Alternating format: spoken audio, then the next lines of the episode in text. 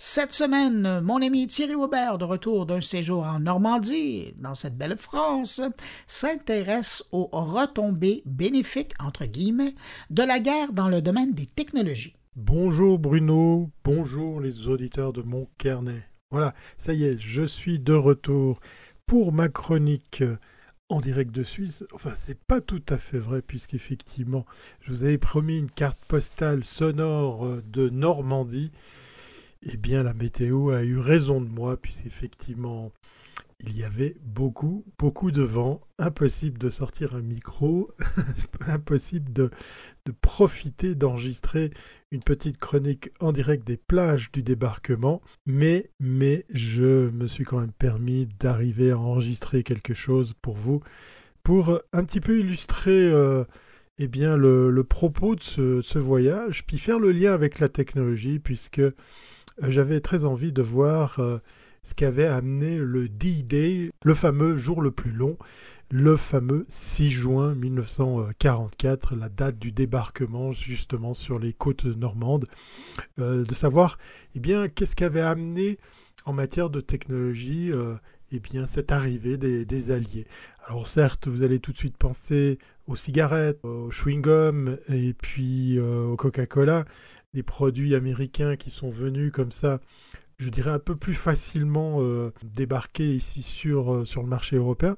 Mais je voulais m'axer sur la partie technologique pour voir ce qu'avait amené eh bien, soit les alliés, soit, soit leurs ennemis, mais aussi la guerre en général, pour pouvoir faire le lien avec, euh, avec la technologie. Je vais, je vais vous parler de quelques, quelques produits, quelques outils, quelques éléments technologiques dont vous avez euh, sûrement euh, eu l'occasion de les, utiliser. On va, on va commencer par euh, ce fameux disque, vous savez, au bout d'une tige et qui est branché à un petit appareil et des écouteurs.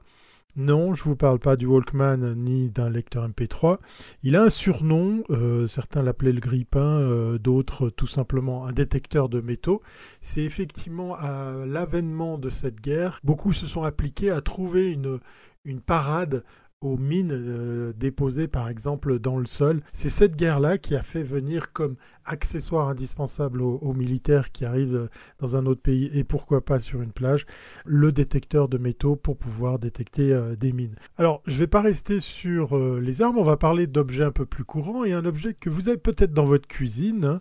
C'est en travaillant justement dans, une usine de, construction de magnétrons, hein, vous savez, peut-être ces appareils utilisés pour la conception de, radars pour euh, l'US Navy, hein, donc c'est du côté des Américains, et c'est Percy Spender qui euh, avait oublié euh, tout simplement une barre de chocolat dans sa poche de son blazer, et quand il a hum, ben, pu tester son, système, la veste était assez proche du rayonnement de, son appareil, il a pu découvrir une odeur assez agréable et il s'est rendu compte que les ondes produites par cet appareil, effectivement, cuisaient ou réchauffaient les, les éléments, euh, puisqu'il s'est amusé avec du popcorn et puis avec un œuf, et il s'est euh, eh bien retrouvé euh, bah, très très rapidement, hein, en 1947, à commercialiser les premiers fours du genre, les premiers fours micro-ondes.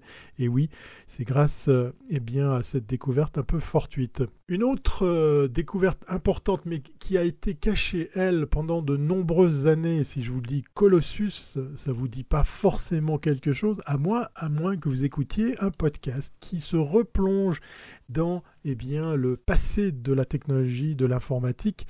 Euh, je vous laisserai deviner de quel podcast je parle. Voilà, c'est pour faire un petit peu de promo. Euh, tout simplement pour vous dire que bien cet ordinateur, puisque c'est de ça dont il s'agit, Colossus, eh bien, avait été euh, construit, il y en a eu 10 au total, pour essayer de contrer cette fameuse machine de cryptographie, de crypto-codage, puisque Enigma était l'appareil utilisé pour les communications euh, cryptées euh, du côté des Allemands.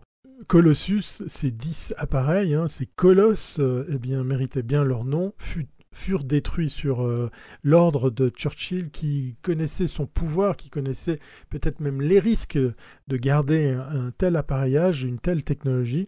Euh, un colosse qui faisait effectivement plus de 5 mètres de long, 3 mètres de profondeur pour 2 mètres 50 de hauteur. Quand on pense que maintenant, probablement que eh bien, la puissance de calcul que nous avons dans nos téléphones intelligents est bien, bien plus forte que euh, l'appareil en question.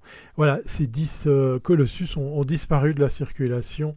C'est que très tardivement qu'on a appris que, effectivement, ça a été une aide incroyable pour déchiffrer les fameux messages euh, proposés par le système Enigma. On va finir cette euh, liste euh, qui peut être très très longue. Hein. On a aussi le bas nylon par exemple qui a, qui a été eh très vite après la guerre une source de revenus incroyable pour euh, des entrepreneurs qui se sont mis eh à, travailler cette matière qui, pendant la guerre, a servi à fabriquer des parachutes.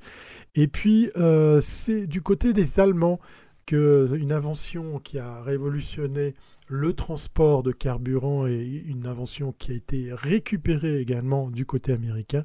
Les fameux bidons qui pouvaient contenir de l'essence, je parle bien évidemment des jerrycans, voilà ces fameux euh, euh, contenants avec ces fameuses trois poignées.